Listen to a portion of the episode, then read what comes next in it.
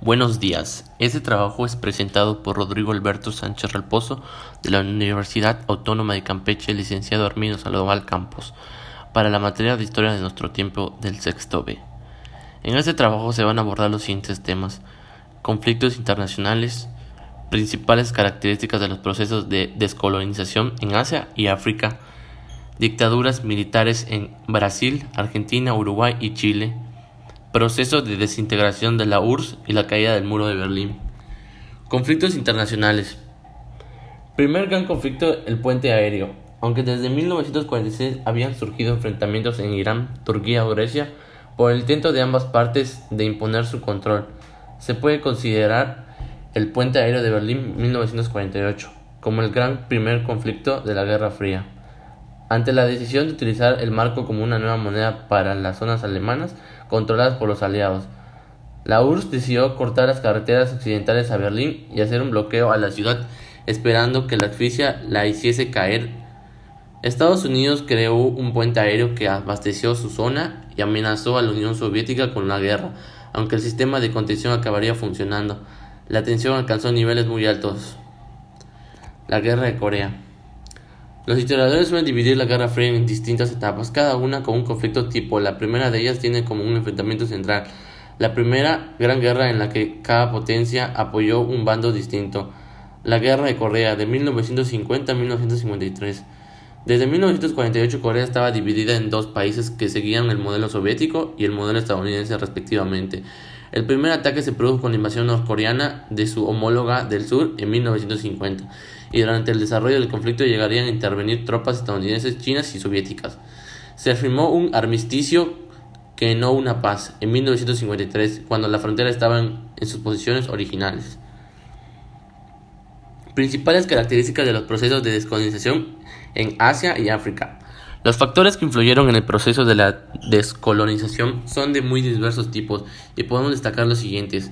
Las ideas democráticas que se extendieron por algunos países colonizados, factores sociológicos como el aumento de la población, las ideas de libertad e independencia, los conflictos bélicos como la Primera y la Segunda Guerra Mundial.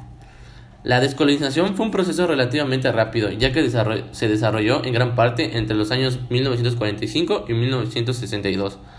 Los hitos más importantes del proceso son los siguientes. La independencia de Asia se produjo una primera fase que se desarrolló en Asia y que tuvo su base en la valoración de la identidad cultural. Hacia el año de 1946 obtuvieron la independencia Líbano, Irak y Siria, entre otros países.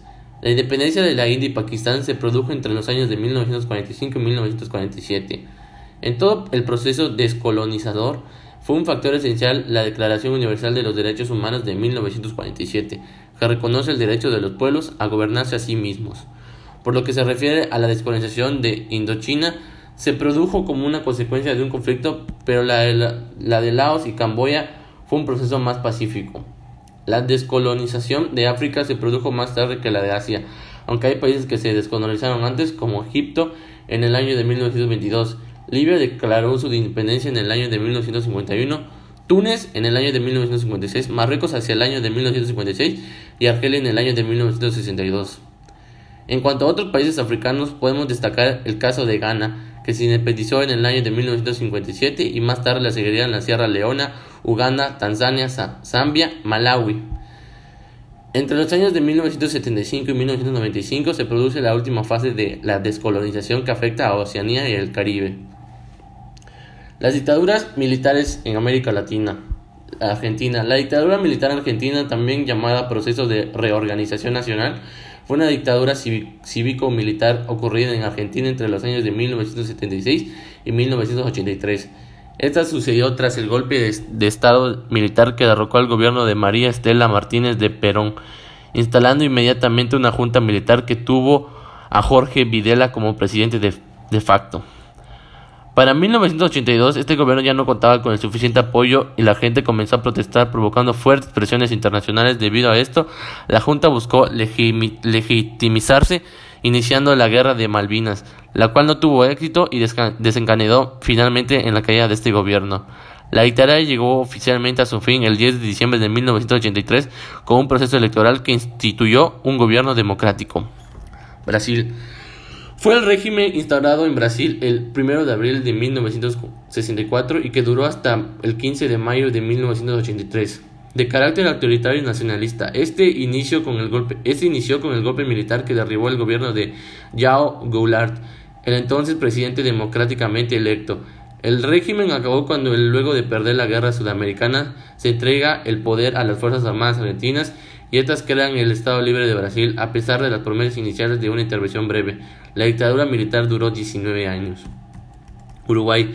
La dictadura cívico-militar uruguaya se extendió en el 27 de junio de 1973 y el 1 de marzo de 1985. Fue un periodo durante el cual Uruguay fue regido por un gobierno militar no ceñido a la constitución y surgido tras el golpe de Estado de, mil, 27 de junio de, de 1973.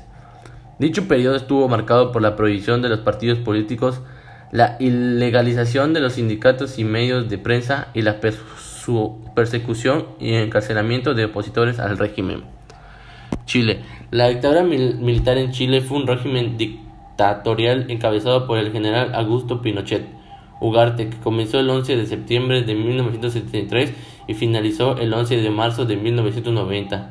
Este periodo de 17 años se inició con un golpe de Estado que derrocó al gobierno constitucional del presidente socialista Salvador Allende, quien gobernaba desde 1970. El derrocamiento de Allende, que se, que se suicidó durante el asalto al Palacio de la Moneda, fue instigado y apoyado por los Estados Unidos. La, dictadura militar llegó a su fin en 1990 luego de que un plebiscito realizado en, en octubre de, 1800, de 1988 le negara al dictador la posibilidad de seguir el frente del gobierno. Proceso de desintegración de la URSS. En resumen, en 1991 la Unión Soviética, que era la superpotencia del bloque socialista, se derrumbó económica y territorialmente debido a las reformas llevadas a cabo por Mikhail Gorbachev a la vista del colapso económico de la Unión Soviética consistían en pasar rápidamente de una economía planificada socialista para convertirse en, una economía de mercado libre similar a China, a las cuales se oponía la parte más conservadora del Partido Comunista. Este rápido intento de transición provocó la dislocación de todo el entramado industrial y agrícola de la URSS. El país virtualmente se paralizó, la inflación se disparó y aumentó la pobreza, y las consiguientes protestas sociales se canalizaron a través del nacionalismo. La desintegración de la Unión Soviética está claramente relacionada con el contexto surgido tras el fin de la Guerra Fría y la disolución de otros países del bloque oriental, como la disolución de Yugoslavia y la disolución de Checoslovaquia. A diferencia de Checoslovaquia, no fue una disolución totalmente pacífica, y prueba de ello es la existencia total de conflictos latentes como los de Abjasia, Osetia del Sur, Nagorno-Karabaj, Transnistria, Chechenia o Crimea. Pero a diferencia de Yugoslavia, tampoco degeneró en una guerra abierta, como fueron las guerras yugoslavas. Caída del muro de Berlín. La caída del muro de Berlín vino motivada por la apertura de fronteras entre Austria y Hungría en mayo de 1989, ya que cada vez más alemanes viajaban a Hungría para impedir asilo en las industrias embajadas de la República Federal Alemana. Este hecho motivó enormes manifestaciones en Alexandersplatz, que llevaron a que el 9 de noviembre de 1989 el gobierno de la RDA afirmara que el paso hacia el oeste estaba permitido. Ese mismo día, miles de personas se agolparon, agolparon en los puntos de control para poder cruzar al otro lado y nadie pudo detenerlos, de forma que se produjo un éxodo masivo. Al día siguiente se abrieron las primeras brechas en el muro y comenzó la cuenta atrás para el final de sus días. Una vez liberados, familias y amigos pudieron volver a verse después de 28 años de separación forzosa.